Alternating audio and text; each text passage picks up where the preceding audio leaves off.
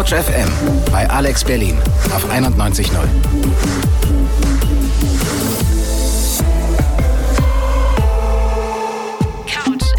Couch FM.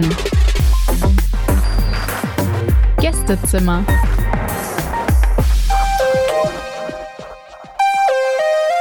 Na, ich würde mir sozusagen mehr faktenbasierte Berichterstattung wünschen. Ne? Wir wissen ja, dass sozusagen negative Nachrichten mehr Aufmerksamkeit erregen und das ist ja so ein Mechanismus, der eben diese, diese negativen Schlagzeilen befeuert. Und da wünsche ich mir einfach, dass es wirklich äh, faktenbasiert passiert ja? und äh, einfach auf dem, was wirklich ist und nicht da Dinge aufgebauscht werden, die gar so gar nicht stimmen. Also wenn Sie es schaffen, in den Medien an konkreten Beispielen ähm, sichtbar zu machen, was eigentlich künstliche Intelligenz heißt und wie sie relevant ist für Menschen. Ich glaube, das wäre das Spannendste ähm, an der Stelle, ähm, was wir machen könnten. Das wäre die, die Grundidee. Die schlauen Sachen wurden schon gesagt. Ich hätte zwei Bitten, wenn es denn sein muss. Wenn man über Terminator redet, bitte Skynet, nicht Terminator selber, stört mich immer sehr, wenn es schon um KI geht. Zweitens, es gibt Four Rules of Robotics von Asimov und nicht drei, das vergessen die Leute immer. Das sind so ein bisschen so meine Pet Hates, wenn man das schon macht, dann bitte richtig machen. Das sind sie also, die konkreten Wünsche, die ich während des KI-Camps 2019 erhielt, von dem ich im Verbund unserer Themenwoche Künstliche Intelligenz bereits diesen Montag berichtet hatte. Meine dort vor Ort gewonnenen Eindrücke könnt ihr gerne nochmals als Beitrag online in der Alex Berlin Mediathek bzw. auf unserer Website couchfm.de nachhören. Gerade habt ihr die Antworten von Thomas Rachel, parlamentarischer Staatssekretär beim Bundesministerium für Bildung und Forschung, Jana Köhler, wissenschaftliche Direktorin des Forschungsbereichs Algorithmic Business and Production am Deutschen Forschungszentrum für Künstliche Intelligenz und Charlotte Stix, Koordinatorin der Gruppe hochrangiger Sachverständiger für KI bei der Europäischen Kommission, von der damaligen Podiumsdiskussion gehört. Und damit auch weiterhin ein ganz herzliches Hallo zum einwöchigen Gemeinschaftsprojekt zwischen CouchFM und dem Medieninnovationszentrum Babelsberg zum Thema KI und willkommen auch zu unserem Gästezimmer hier auf der 91.0 Alex Berlin. Heute, an diesem vorvorletzten Tag unserer zukunftsträchtigen Reise durch die oftmals undurchsichtig erscheinenden Irrungen und Wirrungen von lernenden Maschinen, intelligenten Algorithmen und spekulativen Zukunftsvisionen, werden wir uns gemeinsam so genau wie möglich an jenen drei eben gehörten Forderungen entlanghangeln. Denn mit diesen Wünschen im Kopf und zwei Audioaufnahmegeräten im Koffer reiste ich bereits vor ein paar Wochen nach Leipzig, wo ich mich an der Hochschule für Technik, Wirtschaft und Kultur mit Mario Hoffmann, einer Lehrkraft für besondere Aufgaben im Bereich Informatik mit Schwerpunkt Computernetzwerke und IT-Sicherheit an der Fakultät Digitale Transformation der HTWK Leipzig zu einem ausführlichen Gespräch zusammensetzte. Und da dieser kurzerhand noch eine Begleitung mitgebracht hatte, nämlich seinen guten Freund, Fußballtrainer, Kollegen und Freizeitgenossen Lars Wagemann, der gleichzeitig ein ehemaliger Personalrecruiter eines bekannten Telekommunikationsunternehmens gewesen ist und nun kürzlich in die Verlagsbranche wechselte, war recht schnell klar, an Fakten, Beispielen und einem launigen Gespräch sollte es Anfang Oktober 2020 bestimmt nicht mangeln, um sich dem Thema künstliche Intelligenz fundiert und sachlich anzunähern. Einzig und allein ein Mikro fehlte mir, weswegen ich euch, liebe CouchFM-HörerInnen, nun in der kommenden Stunde durch das Gespräch aus dem Off begleiten werde. Beginnen wir also mit einer kleinen Vorstellungsrunde. Ja, ich bin der Mario und tatsächlich durch meinen Beruf an der Hochschule ähm, bin ich nicht direkt mit der künstlichen Intelligenz vertraut und ist auch nicht so mein Alltagsgeschäft, aber durch den Schwerpunkt Kommunikationsnetze und damit einhergehend auch IT-Sicherheit komme ich nicht umhin, jetzt gerade in der Zukunft da irgendwie auch über KI nachzudenken. Und deshalb werde ich immer so tagtäglich tangiert von all diesen Themen. Was bringt uns das eigentlich? Wo wollen wir eigentlich hin? Was ist technisch möglich? Man muss das irgendwie versuchen, in mein Alltagsgeschäft mit einflechten zu lassen und das natürlich auch Studenten beizubringen. Und bin durchaus nicht uninteressiert an der ganzen Sache, wenngleich es nicht unbedingt mein Fokus ist. Aber bin zumindest für den technischen Einblick immer zu haben. Und deswegen freue ich mich hier zu sein. Ähm, ich bin Lars. Anfang 40, ähm, klassisches geisteswissenschaftliches Studium, habe danach aber äh, in, der, in der Mobilfunkbranche äh, Fuß gefasst, war dort zwölf Jahre beschäftigt und bin jetzt jüngst in die Logistikbranche gewechselt und hatte natürlich über die gesamte Zeit äh, in dem Berufsfeld des Mobilfunkes zwangsläufig mit künstlicher Intelligenz zu tun, aber eher von der, von der Sichtweise des Anwenders Ja, Gesichtserkennung, Sprachsteuerung, äh, Maps, das ganze Paket und ähm, arbeiten jetzt oder arbeite jetzt für einen Verlag und mache mit einem Bremer Startup ein, ein, ein Tourenplanungsprogramm, was KI-basiert ist und betrachte natürlich da weitestgehend die, diejenigen, die das anwenden, also die Kuriere, die Fahrer, die Tourenplaner etc. Und da interessiere ich mich natürlich auch schon längere Zeit für künstliche Intelligenz. Dann sollte es erst einmal um eine mögliche Definition gehen. Schafft man eine solche denn überhaupt im Falle von KI? Ich denke, dass der, der, der Begriff der, der künstlichen Intelligenz nach wie vor ein abstrakter Begriff ist. Also für die, für die breite Masse bin fest davon überzeugt, wenn ich neun von zehn Menschen frage, erzählen die dir irgendwas, aber gar nicht um was es geht. Und fangen dann sicherlich nach zwei, drei Sätzen irgendwann nicht absichtlich an zu stottern. Ja. Ähm, denke aber auch, jeder wendet es ja an. Also wenn du jetzt das, das gemeine Smartphone nimmst, was ja jeder nutzt, ja, und wir nehmen halt die Siri und Hey Google und Co. Ja, also dieses Thema Sprachsteuerung. Alle wissen das zu schätzen und alle nutzen das aber keiner fragt sich im Endeffekt, wo kommt es denn her? wer schreibt es oder wer programmiert es, etc. Ja? Ähm, Navigation, ja, Google, Navigation, Klassiker, ich stehe irgendwo im Nirgendwo. Ähm, die, die Leute, die früher noch den Atlas kannten, die werden immer weniger.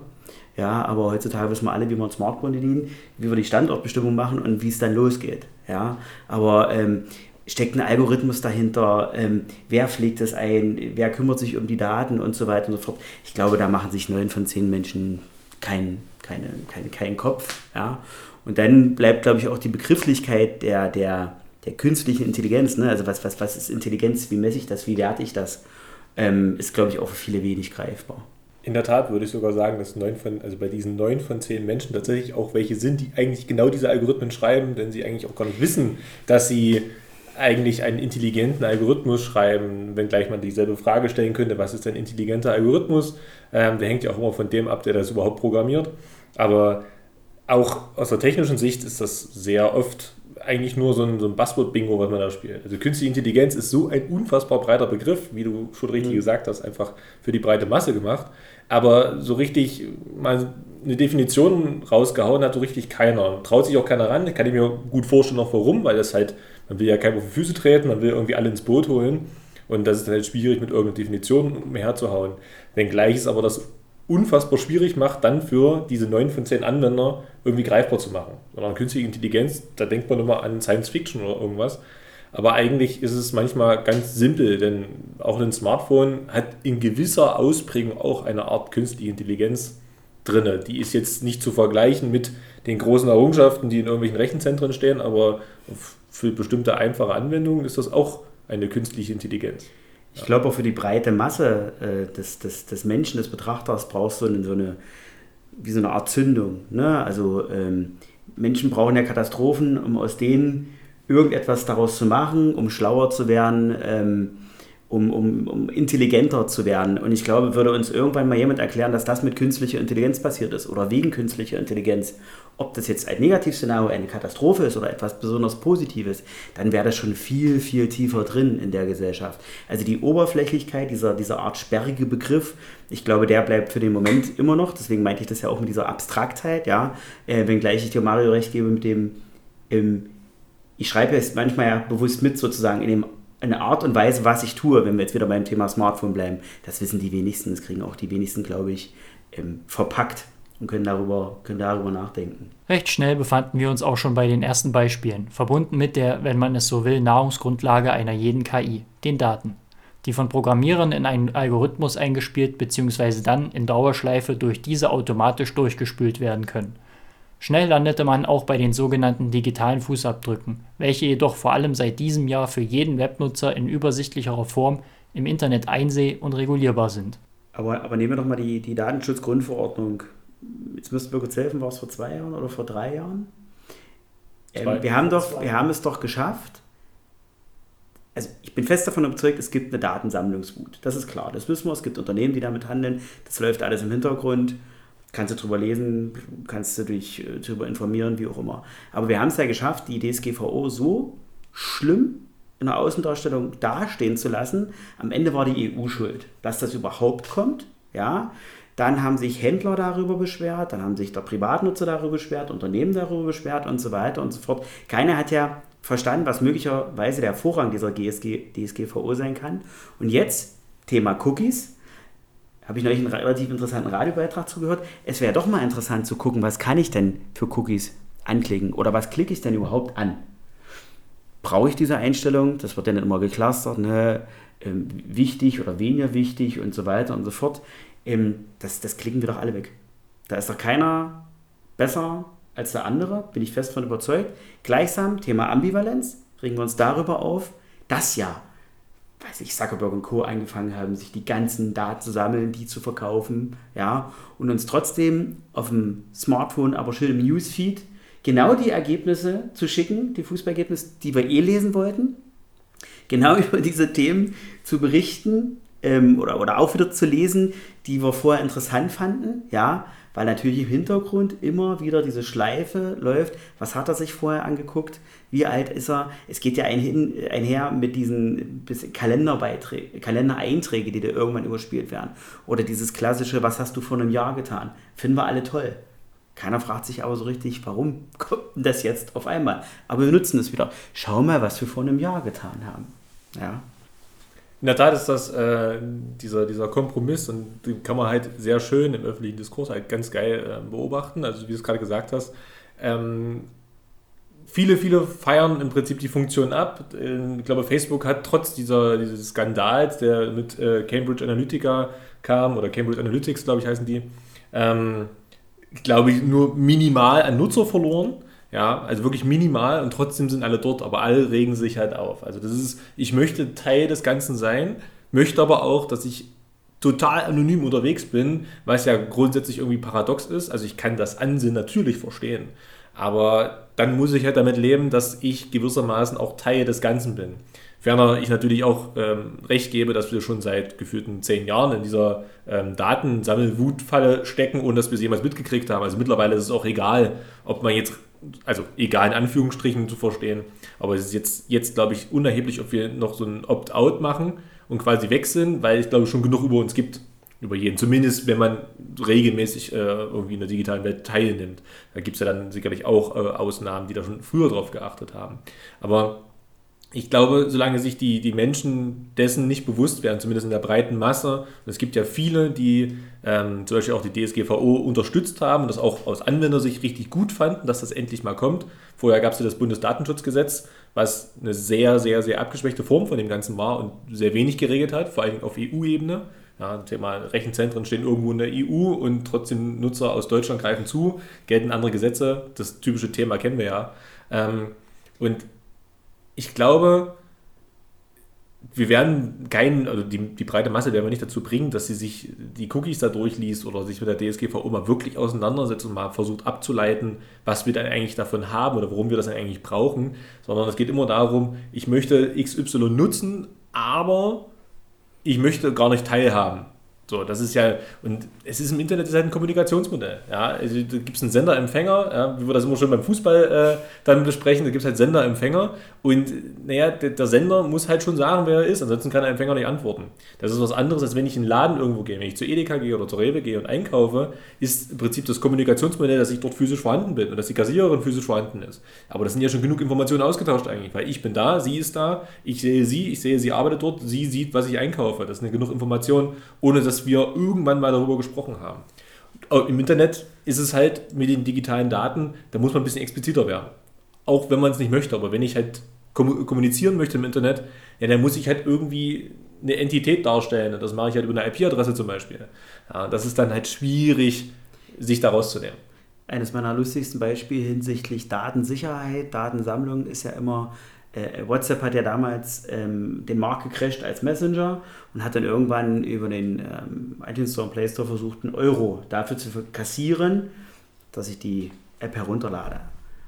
Aufschrei, ja, weiß nicht, ob Trema damals erst entstanden ist und wie sie alle heißen, ja, und Telegram und Co. Ähm, als es dann aber auch in meiner praktischen Tätigkeit von früher so war, ähm, Telefontausch, können wir das irgendwie überspielen und so, ähm, kann man das von dem einen Messenger in den anderen transportieren und so weiter. Ging es aber auch wieder darum, ja, ich möchte den ja abschalten, möchte aber über alle Nachrichten trotzdem noch verfügen. Also wieder Thema Datensammlung, Thema Archivfunktion. WhatsApp ist ja geil, ist ja Wahnsinn, das zu haben. Da kriege ich ja alles wieder. Aber gleichsam zu sagen, um Gottes Willen, die haben jetzt von mir eben nichts mehr zu bekommen, weil ich wechsle ja den Messenger. Das waren, das waren diese lustigsten Beispiele, wo du auch wieder die, ja, die ambivalente Haltung des Anwenders, des Nutzers in Einklang bringst. Das ist auch so ein bisschen fehlendes Verständnis, glaube ich, für die Technik. Ja. Und ich glaube auch, dass es, das hat man, also kann man sehr oft beobachten, dass die Zeit zu schnell, glaube ich, voranschreitet, was die technische Entwicklung angeht. Das ist jetzt, das KI ist halt das beste Beispiel, dass wir innerhalb von der letzten fünf Jahre, ich meine, KI gibt es schon ein bisschen länger, aber innerhalb der letzten fünf Jahre sich massiv Unternehmen und Lehrstühle und alle damit auseinandersetzen, es vorantreiben, die Bundesregierung 5 Milliarden irgendwie auf den Tisch haut, jetzt die EU 20 Milliarden pro Jahr äh, auf den Tisch haut, das für die nächsten 10 Jahre. Ähm, also dann am Ende 200 Milliarden Euro für KI-Forschung in, in, Europa ausgibt. Ähm, aber quasi in der Kürze der Zeit, sagen wir mal fünf Jahre, äh, da ist keiner dahinter gekommen, aber alle nutzen das, wird sofort umgesetzt, wird sofort zu Geld gemacht, jeder muss das sofort haben, jeder will das sofort haben und keiner die Zeit hat, das zu hinterfragen, außer diejenigen, die sich damit auseinandersetzen. Ob das jetzt sozialkritisch ist, also in den ähm, sozialwissenschaftlichen Studiengängen oder Lehrstühlen oder Forschungsinteressen oder der, der gemeine äh, Bürger, der im Prinzip ein Interesse dafür hat, einfach zu wissen, was hier eigentlich mit seinen Daten passiert und warum ich hier eigentlich mein Handy und mein Smartphone, warum klingelt es denn eigentlich? Und, äh, oder dann halt auch die technische Seite, die sich dann technisch damit auseinandersetzen. Aber der, sagen wir mal, der, der Autonormalverbraucher, der irgendwie einfach nur nutzt, ohne quasi den ganzen Tag anderen Stress hat, als sich darüber noch Gedanken zu machen, für den geht es einfach viel zu schnell. Also da ist die, der Sprung des Internets viel zu schnell, viel zu drastisch und ich glaube, da fällt man manchmal auch einfach in so ein Loch rein, was hätte gar nicht sein müssen. Ja, Thema diese Blockchain-Blase, wenn man es mal kurz ansprechen möchte, war da. Jeder wollte das auf einmal, ging absolut durch die Decke, hat den Aktienmarkt völlig auf den Kopf gestellt und jetzt auf einmal, nee, es gibt schon noch welche, die sich dafür interessieren, aber irgendwie kam nicht an, ist ein Loch gefallen sozusagen. KI hoffe ich, dass das nicht so passieren wird. Ich glaube auch nicht dran, eben weil auf anderen Ebenen dafür geregelt wird. Aber man muss halt gleichermaßen, wie man die, die Forschung vorantreibt, gleichermaßen den, den Bürger irgendwie mitnehmen und muss ihn irgendwie dazu bringen, dass er sich damit auseinandersetzt. Nicht nur KI ist, sondern auch, na, was passiert denn da eigentlich? Nun reichte aber die derzeitige DSGVO meinen beiden Gesprächspartnern noch nicht aus und man sinnierte noch eingehender über Möglichkeiten, wie genau man KI im öffentlichen Raum und Diskurs zukünftig noch sichtbarer und verständlicher machen kann. Denn Lars Wagemann verwies auf einen sehr wichtigen Punkt. Ich glaube, KI kannst du nicht mehr zurückdrehen. Also den, den Fortschritt, den wir jetzt haben, der ist ja da. Ähm, nehme ich auch immer gerne als Anwenderbeispiel Querverweis-Bots. Ich besuche eine Seite eines Mobilfunkanbieters XY und dann kommt die Anna oder der Hugo von links oder rechts oben reingefleucht und fragen mich schon und wissen irgendwie in Millisekunden, was ich eigentlich will. Das ist ja irgendwie spooky. Andererseits ist er ja erstmal da. Dieses klassische Wegklicken. Ich kann, ich kann damit nichts anfangen. Ja, was ist das? Wir wissen aber auch, ähm, der, der, der vorletzte Präsidentschaftswahlkampf in Russland war ja durch diese, diese, diese ähm, was sind das, Camps oder wie auch immer gekennzeichnet, also kleine, kleine Studios, die diese Bots reingehauen haben in das Netz, um die russischen Wähler zu beeinflussen. Bis in Social Media rein, bis in, in die Fernsehsender rein, ja, wo du sozusagen ja auch irgendwie irgendwas programmierst, dir das dann irgendwie sagt, Mensch, der könnte ja der Nächste sein. Letztmalig ja jetzt wieder aufgefallen bei dem, nicht letztmalig, aber auch der Wahlkampf mit, mit Trump, wo ja auch klar war, okay, durch Bots wird irgendwas gesteuert, auch die Unterstützung der Russen. Das ist ja auch wieder so ein Thema. Da hat jeder irgendwie schon mit zu tun gehabt. Ja, es hat da auch schon mittlerweile eine politische Dimension. Deswegen kannst du, glaube ich, das gar nicht mehr zurücknehmen. Da ist der Fortschritt zu weit. Ja, wie gesagt, ich glaube auch nicht, das ging nicht ums Zurückdrehen, sondern einfach, es kann ja, also die Gefahr wäre ja theoretisch bei solchen technischen Themen ja immer, dass dann irgendwann das Ganze in Vergessenheit gerät. Wenngleich ich aber dir absolut recht gebe, und das hatte ich ja dann auch gesagt, dass einfach wir an einem Punkt sind, wo es zu schnell ist. Es geht einfach immer vorwärts. Wir haben jetzt schon politische Dimensionen offensichtlich erreicht, wo in irgendeiner Art und Weise das schon Einfluss nimmt. Das sind ja ganz andere Dimensionen. Und naja, solange es halt, sagen wir mal, böswillig formuliert, funktioniert auf der Ebene, naja, solange wird diese Technologie nicht irgendwie einfach in ein Loch fallen. Ja, aber gerade deswegen muss man den normalen Bürger irgendwie abholen. Das heißt ja nicht, dass er das programmieren kann, aber dass er zumindest weiß, na hey, du, ein paar Daten werden schon gebraucht dafür. Oder das, das Ding ist offensichtlich doch viel schneller und viel schlauer als ich. Und warum ist denn das eigentlich so? Und was kann ich denn, wie kann ich mich denn da einfügen, sodass man am Ende über eine Koexistenz, also wenn man es mal jetzt ganz ähm, glatt formuliert. Es wird irgendwann, bin ich fest davon überzeugt, ein, ein, ein, ein Werbeinstitut, nenne ich das jetzt mal, geben, das ein, für eine Produktentwicklung zur Verfügung steht und diese Produkteinführung begleiten soll.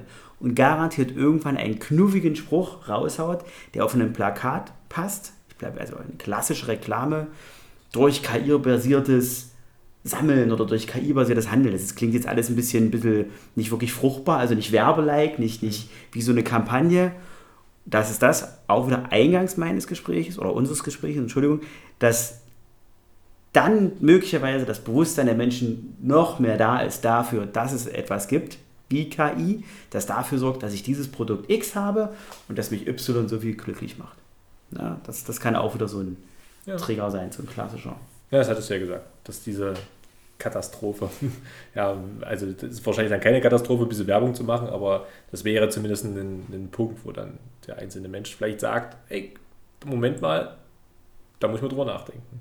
Aber ich glaube tatsächlich, dass man das anderweitig irgendwie, ich weiß nicht, jetzt bei der, bei der, bei der Jugend, die jetzt kommt, in der Schule, in irgendeiner Art und Weise vielleicht schon mal einbringen muss. Die Diskussion gibt es ja schon ewig, ähm, dass in der Schule mehr Informationstechnik letzten Endes eine Rolle spielt. Nicht, dass alle Informatiker werden am Ende, aber dass alle weil sie halt in einem digitalen Zeitalter leben und halt tagtäglich mit diesen Gerätschaften umgehen. Also sei es das Smartphone, sei es der PC, wir reden über Digitalisierung in der Schule, dass die zwangsweise irgendwann alle nur noch einen PC in der Schule haben. Dann müssen die aber auch ein Verständnis dafür bekommen, wie das Gerät eigentlich funktioniert. Also warum habe ich denn das jetzt eigentlich? Warum gehe ich weg vom Stift und Papier? Ja, nur weil ich das jetzt habe, heißt das ja noch lange nicht, dass es auch für mich gut ist. Gerade wenn es dann auch Kinder, Jugendliche, junge Erwachsene sind, die dann doch eher Richtung äh, der Kunst gehen sozusagen, also quasi kulturwissenschaftlich sich weiterbilden wollen, wo die Digitalisierung jetzt, sagen wir mal, rein von der Nutzbarkeit jetzt nicht die vordergründige Rolle spielt, aber vielleicht ist das dann die Generation, die sagt, geil, wir können das irgendwie zusammenbringen. Wir müssen jetzt nicht, nicht zwingend über Digitalisierung sprechen, aber wir sind ja als Deutschland so weit dran, was dieses Thema betrifft äh, gegenüber nordeuropäischen Ländern, den baltischen Ländern, da kann man zwar immer noch sagen, es sind weniger, die dort leben da können sie schneller bestimmte Themen transportieren, aber es gibt ja immer diese wunderschönen ähm, Tafeln gefördert als Projekt der EU oder wir haben hier in Zusammenarbeit mit irgendwelchen Wohlfahrtsverbänden und dem Bundesministerium für sowieso an Kitas, Schulen und Co. irgendwas hängen. Wird es so ein Projekt geben in den Schulen, nehmen wir von mir aus nur weiterführende Schulen, nehmen wir nur auch nur bestimmte Gymnasien, wie auch immer, Schwerpunktschulen, kannst du nennen, wie du möchtest. Das ist jetzt alles so ein bisschen dahergeholt, ja. Und da wäre irgendeine Schautafel, von mir aus auf jedem Flur oder unten, dann wäre das Thema auch schon mal länger präsent, ja. Weil mittlerweile, muss ich ganz ehrlich sagen, die Generation, die jetzt heranwächst, mit der wir ja auch in unserer Freizeit oft zu tun haben, sind auch ganz, ganz viel Anwender. Und nur ganz, ganz wenige machen sich darüber im Kopf, was tue ich eigentlich? Bleibt das mal irgendwann hängen. Thema, das Internet vergisst nie. Aber wie kann das eigentlich alles für mich einfacher machen? Oder wie, wie, wie smarter wird das Leben dadurch? Ja? Ähm, ich denke, das wäre auch nochmal so ein, so, ein, so, ein, ja, so, ein, so ein Mittel für Bund, oder hier konkret Thema äh, Schule oder Bildung ist ja Ländersache, dass du ein Bundesland nimmst, das ein Vorreiterbundesland ist und sagst, komm, wir machen dies, das und jenes. Das wäre dann auch so ein klassisches Positivbeispiel, wo du das anders auf den Index rückst. Na, das könnte ich mir auch gut vorstellen.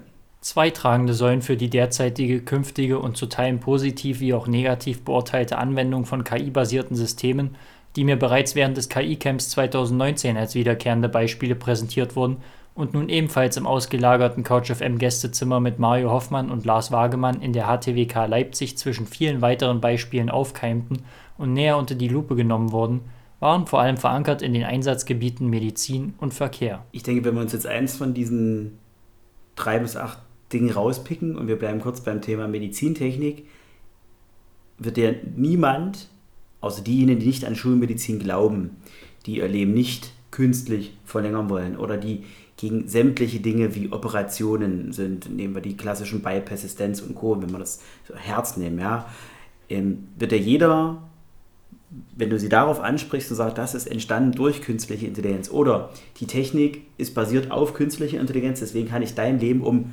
X verlängern, würde jeder sagen, natürlich, selbstverständlich, aber nach weiter und so fort. Es geht ja am Ende nicht immer um das lange Leben. Dreh es kurz um und Eltern stehen äh, am Bett ihres kranken Kindes und äh, Medizintechnik schafft es sozusagen, dieses Kind eben nicht, ich übertreibe jetzt ein bisschen, nicht sterben zu lassen. Das ist sicherlich immer so ein, so ein positiv besetztes Thema, Medizintechnik. Ja, und das kannst du natürlich rückblickend, also ich verfüge da jetzt nicht über Fachexpertise, aber sicherlich auch wirklich glaubhaft und sinnhaft belegen. Ja. Ganz kurz nochmal äh, zu, einem, zu einem anderen Thema, autonomes Fahren. Ähm, klingt für viele, für viele immer noch gruselig. Äh, du findest mehr Artikel darüber, welche Teslas wann vor die Wand gefahren sind, wie viele Leute sie umgebracht haben, wann sie gebrannt haben, wann sie nicht gelöscht werden konnten, wie viele Feuerwehrleute ausrücken mussten, was passiert mit den Akkuzellen und so weiter und so fort. Erleben wir das aktuelle Beispiel jetzt aus, ähm, ich habe den Namen der Kommune nicht auf der Uhr, bei Berlin, wo das neue ähm, Tesla-Werk entstehen soll. Danke. Proteste en masse bis in die Politik hinein. Am Ende hat man aber doch so ein, so ein, so ein auch wieder ambivalent, Gentleman ist gut, schafft Arbeitsplätze bringt uns weiter und so weiter und so fort. Wir sind jetzt der Technikstandort hier in Brandenburg oder weltweit. Ja? Ähm, bin, bin, mal gespannt übrigens, was, was da rauskommt. Ne? Ja, tatsächlich glaube ich, ähm, dass die, die, die Grundfrage, die man am Ende stellt, und die hatte ich eingangs so ein bisschen, glaube ich, implizit schon mal aufgeworfen und dass ich es dann wirklich bemerkt habe, dass ich das getan habe.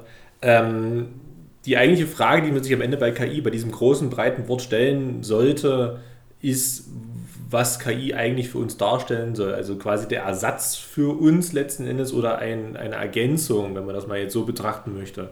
Weil dann kommst du relativ schnell dazu zu sagen, okay, es ist eine Ergänzung, es ist eine Hilfe für mich, weil Thema Medizin, bleiben wir mal dort, oder autonomes Fahren bei diesen bekannten Beispielen, dann ist KI, und da gebe ich absolut recht, gerade in der Medizin ist KI ein absoluter Gewinn für alle. Das lässt sich auch nicht abstreiten. Es gibt auch außer jetzt von diesem besagten, von der besagten Personengruppe, glaube ich, gibt es auch kein Argument dagegen. So, und ich glaube, da sollte man auf jeden Fall reinschauen, und KI dort als Ergänzung nehmen, nicht als Ersatz. Natürlich brauchst du noch einen Arzt mit seiner Erfahrung, der mal einen Blick hat, mal eine Ahnung hat oder sowas. Das lässt du ja, das ist ja genau der Punkt. Du kannst ja bei einer KI schwer Emotionen oder Intuition dort reinbringen. Das ist ein Grundsatzproblem, was bei KI in Ansätzen schon mal angegangen wird, aber so richtig gelöst, ja, das ist halt die Frage muss man sich halt noch stellen. Deswegen wirst du einen Arzt nie ersetzen, auch die Krankenschwester wirst du nie ersetzen, die einfach durch eine Routine einfach weiß, was sie zu tun hat, wo eine KI einfach auch zu, ähm, zu platt ist. Also dieses 1 zu 0 Denken. Deswegen würde ich nämlich halt von einer Ergänzung, zum Beispiel beim Medizinbereich, eine sinnvolle Ergänzung, die vielleicht auch mehr leisten kann als wir, aber so an gewissen Punkten einfach nicht ohne den Mensch kann. Ja. Ähm, Thema autonomes Fahren, ich glaube, da sind viele ähm, noch auf dem Trip und sagen, ich würde lieber gerne selber Auto fahren und trauen einfach der KI nicht, statt ihr eine, eine Chance zu geben, zu sagen, ist doch geil, wenn ich während der Autofahrt, wir fahren von hier bis nach irgendwo und ich kann mich einfach hinsetzen und kann zwischendrin schlafen.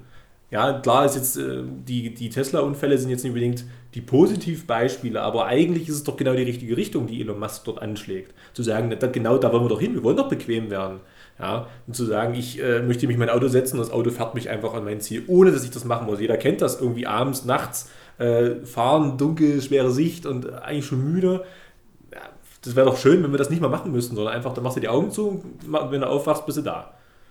Es gab ja schon mal das vage Projekt dieser ähm, Induktionsschleifen an Tankstellen, wo die Auto oder große Teile der Autoindustrie beruhen ja auf diesen Induktionsschleifen, wo die die Motoren irgendwo eingesetzt werden, auf das Chassis gebaut und so weiter und so fort, läuft ja alles mit Induktion durch.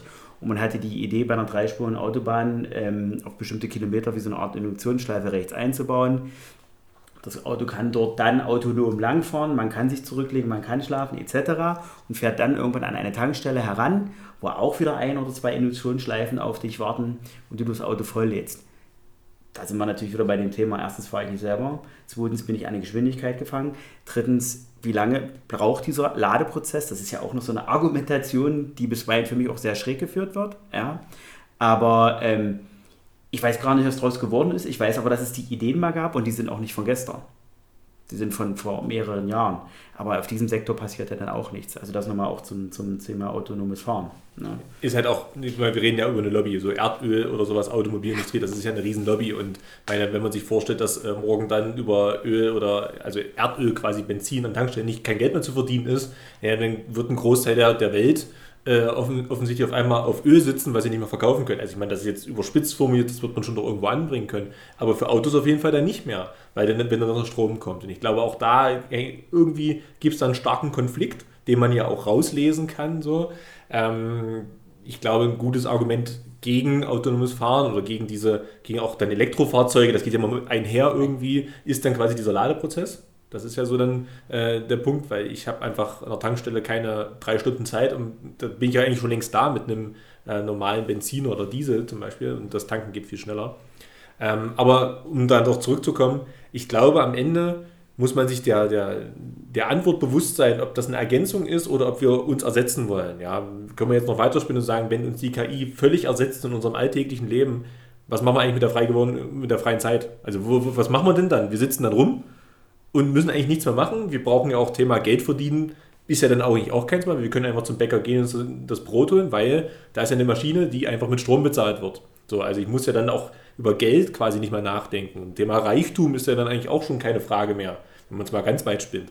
Oder man sagt, okay, wir konzentrieren uns einfach mal auf bestimmte ähm, Bereiche, also man muss fahren, äh, Medizin in dem Fall und sagen, okay, da kann uns die KI auf jeden Fall helfen, weil da reden wir über Mustererkennung, da reden wir über ähm, einfache regelbasierte Vorgänge, aber Autofahren ist ein regelbasiertes Vorgehen, das ist, lässt sich nicht von der Hand weisen. Und wir schauen, wie uns da das Leben einfacher gemacht werden kann, sodass wir einfach bequemer leben können, dass wir einfacher leben können und uns weniger Gedanken um solche Dinge machen müssen. Das ist ja eigentlich dann die Frage, die wir stellen. Und ich glaube, dort gibt uns noch unfassbar viel Spielraum. Ja, ich meine, äh, ich glaube, von im Medizinbereich das IBM Watson-Projekt, das war mal riesengroß in der Werbung, müsste ich lügen, acht Jahre her oder so, Pi mal Daumen, war riesengroß in der Werbung und im Nachhinein ist es auch aufgrund anderer Fehler aber einfach gescheitert zu Großteil. Die hatten einen riesen Katalog aufgestellt, was sie alles machen wollen, in welchen Bereichen und haben bloß das wenigste davon umgesetzt. Aber eigentlich war genau das die Idee von IBM und auch eigentlich genau der richtige Schritt zu sagen, wir machen das jetzt einfach mal, weil wenn das funktioniert, dann haben wir die Welt revolutioniert, letzten Endes auch die Medizintechnik revolutioniert. Ich glaube, da muss man dann einfach ansetzen. Aber ich glaube auch, die Frage beantwortet keiner. Sondern es geht immer nur, KI ist ein Oberbegriff und wir wollen alles und überall KI einbringen, wo wir nur können, ob uns das was bringt oder nicht. Manchmal ist es auch einfach mehr Arbeit als Ertrag. Und das ist, glaube ich, so eine Frage, die sollte man erstmal beantworten, bevor man über, wie mache ich es denn eigentlich und was ist denn die Grundlage. Alex Berlin am Nachmittag mit Couch FM. Täglich 17 bis 18 Uhr.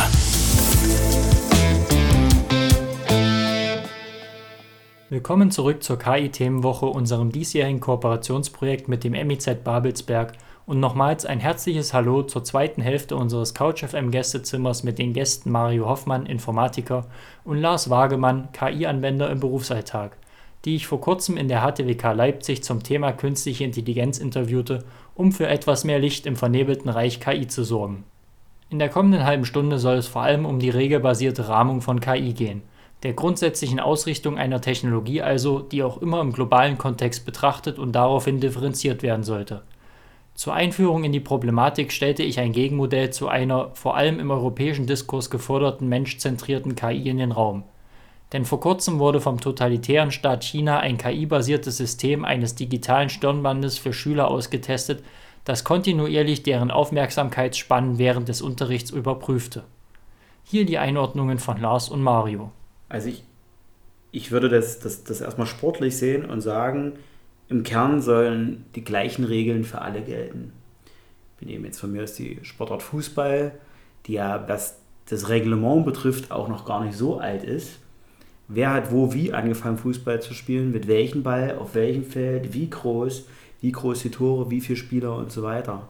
Und man hat es ja, wenngleich über Jahrzehnte geschafft, irgendwann ein gleiches Reglement zu setzen. Wir negieren jetzt mal bewusst die Strafen. Was da für Experimente gab, zwei Minuten Strafen, Sanktionen mit gelber Das negieren wir jetzt mal. Das war ein Prozess, der hat Jahrzehnte gedauert. Ich denke, was das Thema konkret betrifft, sind wir Lichtjahre davon entfernt. Ähm, das zeigt das Beispiel Zuckerberg, als er vor der EU Kommission war es meines Erachtens ähm, in Anführungsstrichen verhört wurde. Was hast du vor? Was ist dein Plan? Wie siehst du das? Da ließen sich ja die, die, die US-amerikanischen Regeln mit möglichen, möglichen EU-Richtlinien gleich überhaupt gar nicht verknüpfen. Ja. Ähm, China ist, denke ich, hier nochmal ein, also ein Extrembeispiel und nicht nur China. Ähm, das ist von der, von der, vom Vorstellungsvermögen her, glaube ich, ähm, so Richtung DDR und Stasi und früher. Ja, also wie kann ich meine Bürger überwachen? Ähm, wann fange ich damit an? Also dieses Experiment mit den Kindern, oder das heißt Experiment, davon habe ich auch, übrigens auch gelesen. Ähm, das ist wieder eine, eine, eine, Sache, die ist in der westlichen Hemisphäre und der westlichen Welt überhaupt nicht abbildbar. Das kann ich mir mitnichten vorstellen. Ja? Wer soll aber darüber befinden, wer soll darüber entscheiden? Ganz ehrlich, ich glaube, den Weg, den wir momentan, das heißt wir, also wir machen es ja mit als Deutschland, den Weg, den wir momentan einschlagen, ich habe ein sogenanntes Expertengremium, finde ich, geht, geht momentan noch nichts dran vorbei. Wenngleich ich finde, dass in diesem Expertengremium aber auch eine breite Masse vertreten sein soll. Natürlich werden das am Ende halt immer Wissenschaftler sein, ähm, möglicherweise auch Vertreter aus, aus Politik und Wirtschaft, ja, aber die entweder die Fachexpertise haben, die verschiedene Gesichtspunkte mit einfließen lassen, am Ende sicherlich auch ethische Grundsätze etc. Ja, aber auch da bleiben wir jetzt also der Nationalstaat Deutschland und bilden wir das jetzt auf die EU ab, kann ich mir vorstellen, sind wir vielleicht nicht Lichtjahre davon entfernt, irgendwie eine Regelung zu finden, aber noch Jahre davon entfernt. Weil hier kommen wieder nationale Interessen rein, ob das Wirtschaftsinteressen sind, ob das sicherheitsrelevante Interessen sind. Wir haben gerade wieder diese, diese, diese Verströmung gerade in den in Ostblockländern äh, zu Nationalstaaten, zu ja, totalitären Staaten. Ja, das wird dann auch wieder kompliziert. Die haben ganz andere Interessen ja, und wollen das sicherlich auch damit einfließen lassen. Aber ich könnte auch gar nicht die Frage konkreter beantworten, was gäbe es denn für einen anderen Weg. Abschließend dazu, macht jeder seine eigenen Regeln, dann wird es halt eben nicht mehr sportlich. Dann ist ja der faire Wettkampf nicht, nicht gewährleistet.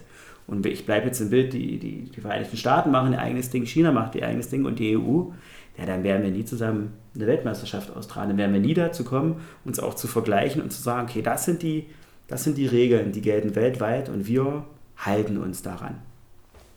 Ja, in der Tat, ich meine, äh, Ethikregeln für Menschen sind ja auch schon gar nicht mehr definiert so richtig. Also wie sollten wir jetzt auf einmal dazu kommen, das für KI zu machen, wenn wir das für uns selber schon gar nicht so richtig können?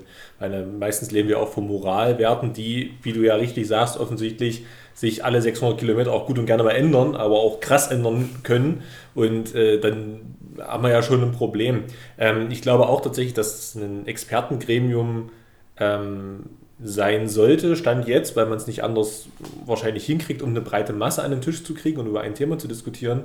Sehe aber zum Beispiel, in, wie das jetzt in dem Beispiel war, mit diesem besagten Gremium mit 54 Leuten, arg zu groß. Weil du bei 54 Leuten eigentlich am Ende nur eine Kompromissfindung machst. Weil am Ende hast du was 84 Leitlinien rausbekommen ähm, allein die Menge zeigt ja schon, dass wir über nicht einfache Ethik reden, weil 84 Leitlinien merkt sich schon mal keiner. Also, 84 Leitlinien waren vorher schon da, das ist praktisch, das ist so das Grundgerüst, womit die jetzt auch noch weiter ähm, ähm, die Arbeitsgrundlage. Genau, also es ist jetzt, ist jetzt die Pilotphase sozusagen, zu überlegen, wie installieren wir das jetzt am besten für die unterschiedlichsten Interessenlagen, wie wir ja schon drüber gesprochen haben. Ja, aber das macht es ja nicht besser in Politik, in Wirtschaft. Nee, das, ja, genau. Ja, das, das, war ja eigentlich der Punkt. Das macht es ja nicht besser. Nur weil, also, weil man das jetzt versucht zu installieren, hat man ja trotzdem 84 Leitlinien als Grundlage und sagt auf einmal, daraus machen wir jetzt vielleicht nur fünf oder eine, eine kleinere Anzahl. Aber das macht es ja nicht handhabbar. Weil, wenn da kommt einer aus der Politik, der hat dann bestimmt vielleicht auch Lobbyarbeit zu betreiben oder hat selber so ein bisschen ein Mindset, was er vorantreiben will, wie er das machen möchte. Da kommt einer aus der Wirtschaft, aus der Industrie, die haben ja alle eine eigene Vorstellung. Und dann auf einmal kommen noch die Wissenschaftler an den Tisch. Da kommen, können wir bei Neurowissenschaften und Sozialwissenschaften, Geisteswissenschaften und aber dann noch der Informatiker dazu, äh, sitzen an einem Tisch und alle haben unterschiedlichste Eindrücke und bringen sie auf einmal und sagen, also Ethik ist schon mal Punkt Nummer eins. So, also ja, da können wir jetzt Punkt Nummer eins ausformulieren. Und am Ende bist du eigentlich immer nur, je größer das Gremium wird, je mehr Einflüsse du hast, bist du halt immer mehr auf Kompromiss aus. Ich unterstütze es trotzdem, dass es eine breite Masse sein muss, aber 54 ist zu viel. So 10 hätten es vielleicht auch getan. Und ich glaube, und da gebe ich dir von vorhin recht, Thema fußballregelnder Prozess, ich glaube, wir sollten jetzt mal ganz klein anfangen. Wir sollten mal mit einer einfachen Ethikregelung zum Beispiel anfangen. Sagen wir machen erstmal drei Regeln zum Beispiel und darauf können wir uns alle verständigen. Und also, dass man erstmal ganz klein anfängt. Und ich glaube, dann sollte man darüber nachdenken, und das ist das, was ich vorhin sagte, das domänenspezifisch zu machen. Zum Beispiel zu sagen, na, wir haben jetzt für Thema Medizinbereich, wir greifen das mal wieder auf, sagen wir, im Medizinbereich sind das unsere Ethikregeln. Und ich glaube tatsächlich, dass die Medizinbereich, die, die Ethikregeln in den USA, China und Deutschland wahrscheinlich sehr gleich aussehen würden, weil, also das unterstelle ich, äh, unterstelle ich jetzt einfach mal, weil die Medizin sich ja jetzt nur schwerlich ändert zwischen diesen drei Staaten. Insofern würde man da sagen, naja, na klar, sind die Ethikregeln in der Medizin sehr wahrscheinlich vereinbar. Und ich glaube, auf der Basis sollte man sich treffen, anstatt zu sagen, wir machen das mal länderübergreifend oder kontinentsübergreifend und sagen, wir wollen mal ganz allgemeine Ethikregeln aufstellen. Weil ich glaube, da kommen wir dann nie auf einen grünen, auf einen grünen Zweig. Es klang am Anfang sehr destruktiv, aber am Ende hast du einen Lösungsvorschlag präsentiert. Ich glaube, der kleinste gemeinsame Nenner würde uns in dem Moment gut tun. Ja, geklustert in Bereiche wie Medizin, äh, Wirtschaft, kannst du ja, die Spirale kannst du ja dann auch wieder nach oben drehen. Ähm, da denke ich, oder würde ich Mario insofern recht geben, dass es schon weltweite Standards geben kann. Wir haben es ja auch geschafft, eine Vereinigte, Vereinte Nationen zu kreieren. Wir haben es ja auch geschafft, äh, Kriege zu beenden. Und da gab es dann auch am Ende sicherlich immer für bestimmte Staaten den kleinsten gemeinsamen Nenner, aber es hat ihn ja gegeben. Daraufhin lasse ich meinen beiden Gästen die derzeitigen jedoch nicht in Stein gemeißelten sieben Anforderungen der EU vor, die die Grundlage für eine vertrauensvolle KI bilden und somit eine Rolle für den Umgang mit und das Denken über KI spielen sollen. Diese sind Vorrang menschlichen Handelns und menschlicher Aufsicht, technische Robustheit und Sicherheit, Schutz der Privatsphäre und Datenqualitätsmanagement, Transparenz, Vielfalt, Nichtdiskriminierung und Fairness, gesellschaftliches und ökologisches Wohlergehen und Rechenschaftspflicht. Für mehr Informationen geht doch einfach mal auf couchfm.de. Dort findet ihr eine Verlinkung zur Website der Europäischen Kommission mit vertiefendem Begleitmaterial, was genau diese Anforderungen so beinhalten. Zur ersten Einschätzung hier nun meine Gäste Mario Hoffmann und Lars Wagemann. Ich finde übrigens den, die erste, den ersten Punkt finde ich eigentlich ganz interessant, weil da geht es ja wieder darum, dass der, der Mensch irgendwie die Aufsichtspflicht hat offensichtlich was, wo man ja, das ist ja ein schmaler Grad, wo man ja aufpassen muss am Ende, dass man da nicht wieder zu, es ist dann ähm, ein beaufsichtiges Programm, was dann der Mensch trotzdem wieder alles machen muss, dann reden wir ja wieder, ist das eigentlich eine Erleichterung für mich oder eine Erschwerung? Ja, jeder kennt das wahrscheinlich von Arbeit, es kommt wieder ein neues Programm hinzu, man muss sich wieder einarbeiten und am Ende fragt man sich nach, nach einer Woche, eigentlich habe ich jetzt mehr zu tun als vorher und das Programm sollte mir eigentlich die Arbeit abnehmen. Also sollte es mir einfacher machen zumindest. Und das ist ja genau dort auch. Weil eigentlich geht es ja, also so verstehe ich das zumindest und so würde ich das auch, sagen wir mal, weitertragen, dass ja diese, diese Aufsichtspflicht oder diese, dieses Eingreifen des Menschen, dass er dort einen Handel, einen Handlungsaspekt ähm, noch irgendwie drin hat, ist ja eigentlich immer nur äh, in einem A-Notfall zum Beispiel. Das heißt, wenn die KI völlig durchdreht oder so, dass der Mensch immer noch diesen Killswitch hat sozusagen, zu sagen, gut, machen wir erstmal aus die Kiste und gucken mal, was passiert ist. Oder zu sagen, wenn wir zum Beispiel in der Medizin sind, äh, wenn wir das Beispiel heute wahrscheinlich noch den ganzen Abend aufgreifen, aber wenn wir da dort sind, dass dann die KI nicht einfach entscheidet, was zum Beispiel Medikamentendosierung angeht, sondern der Arzt doch nochmal drüber guckt. Aber es ist ja, das ist ja was ganz anderes, als wenn gesagt wird, naja, jeder Schritt, den die KI macht, muss ja der Mensch nochmal drüber gucken oder muss nochmal entscheiden am Ende. Also bei ganz banalen Dingen. So, und ich glaube, dort, also deswegen würde ich jetzt diesen ersten Punkt, den finde ich sehr, sehr schwammig und sehr allgemein formuliert, weil der über alle Domänen gleich formuliert wird. Ich würde da schon differenzieren wollen.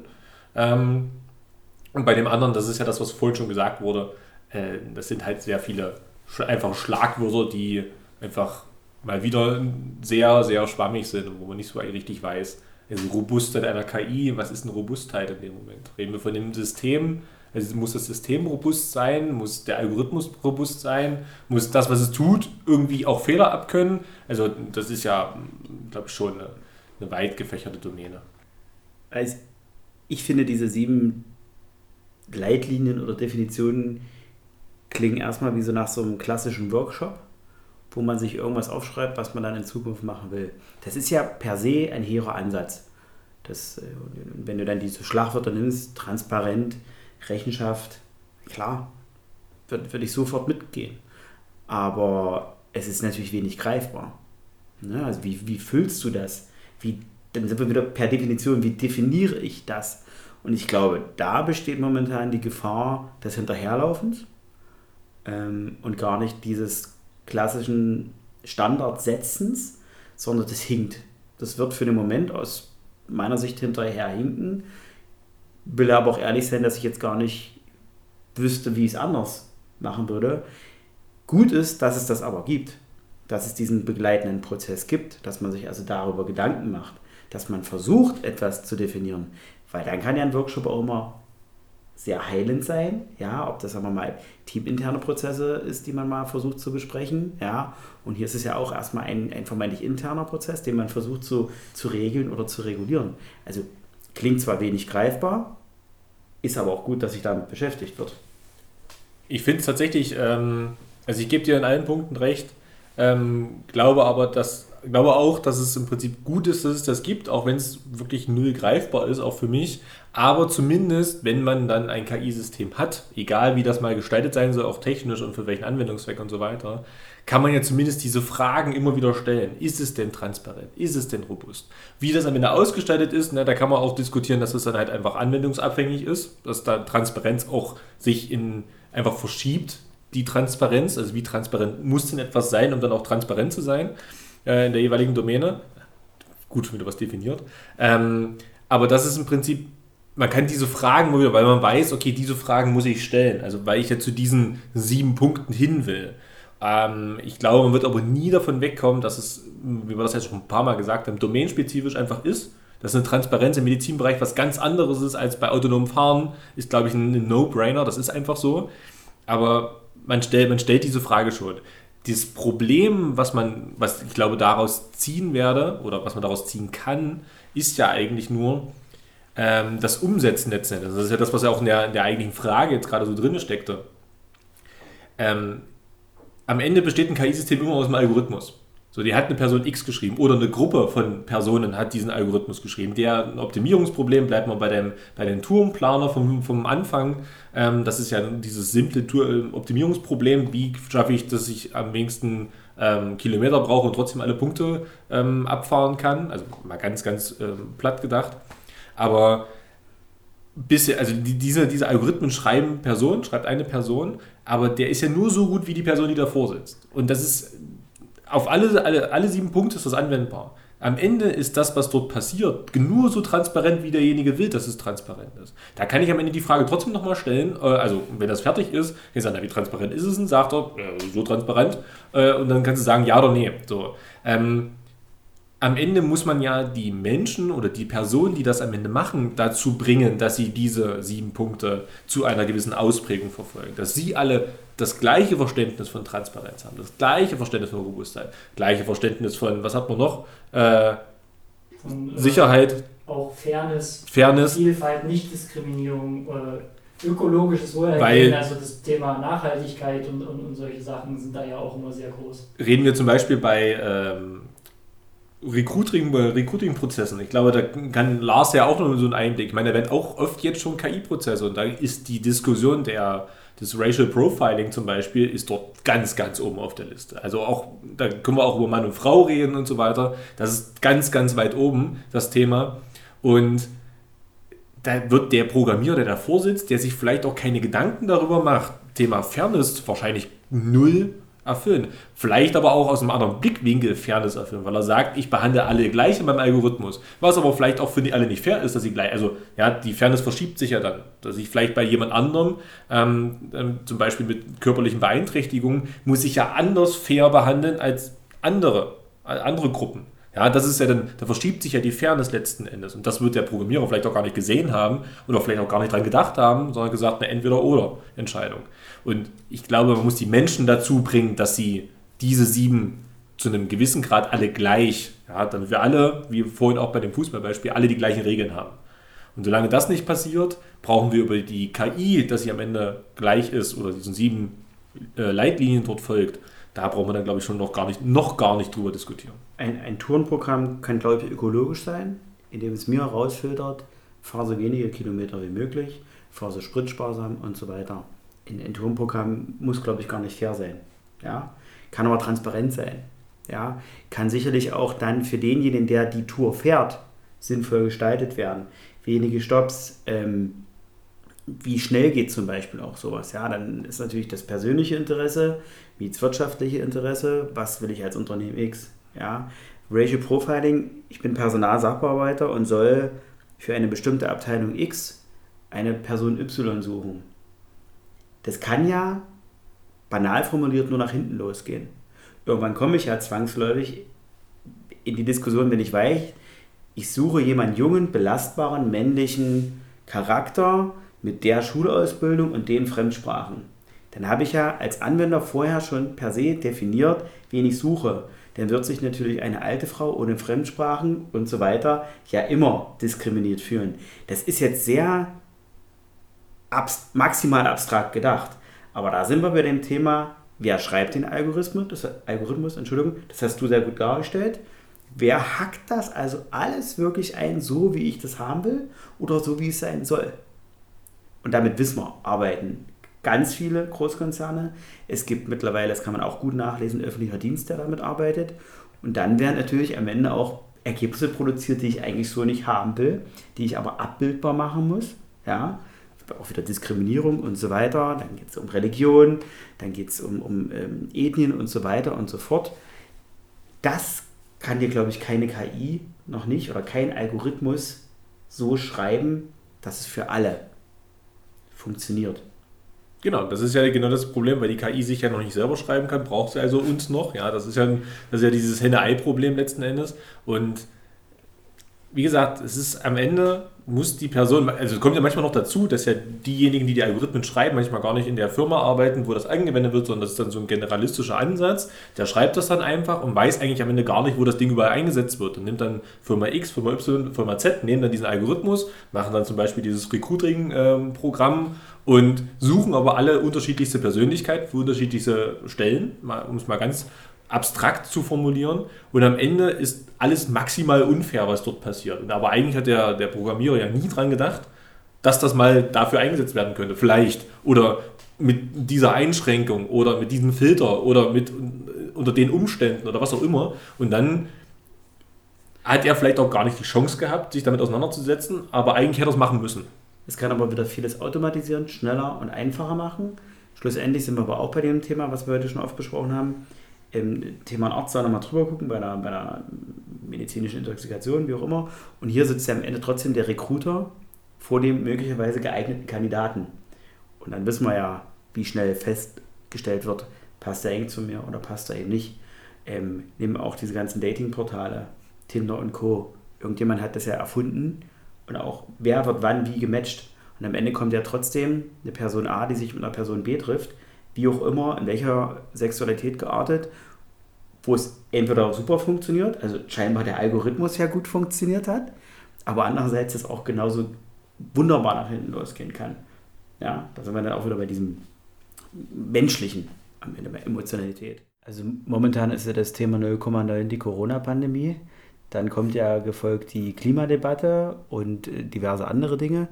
Nein, das, das, wird wichtig bleiben und das, ist, das wird irgendwann aus meiner Sicht das ist ja das, was wir anfangs auch besprochen haben, nochmal anders auf den, auf den Index gerückt werden. Aber zu dieser, dieser Ursprung, also deiner ersten Ursprungsfrage, ich bin jetzt kein Technik-Nerd, aber, aber auch nicht, nicht, nicht technikaffin. Ich muss aber ganz ehrlich sagen, dass ich mir das schwierig vorstelle, erstmal als menschliches Individuum, wie ich der Maschine, in Anführungsstrichen, Gefühle beibringen soll. Da geht es ja am Ende auch so ein bisschen darum. Da fehlt mir vielleicht auch das, das, das Hintergrundwissen. Vielleicht kann man das irgendwann schreiben. Vielleicht kann man das jetzt auch schon schreiben. Das weiß ich nicht. Ja? Aber da sind wir ja, glaube ich, bei Dystopien. Dann wird es ja zum Teil wirklich gefühlt gruselig. Ja? Wenn dein Gegenüber, also jetzt wieder plastisch formuliert, die Maschine schlauer ist als du gut, wie definiere ich schlau? Also mehr weiß über dich selber als du über dich.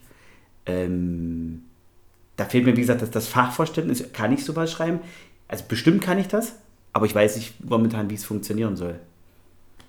Ähm, ich glaube, die, also diese Debatte mit einer, einem Roboter, also wenn man jetzt KI mal als Roboter, mal als Entität begreift, dann macht man mal ein bisschen Platz, lässt sich auch einfacher vorstellen für den Menschen, dass man sagt, diese künstliche Intelligenz packe ich dann in so einen Roboter rein, der mir irgendwie halbwegs ähnlich sieht, also humanoid aussieht letzten Endes.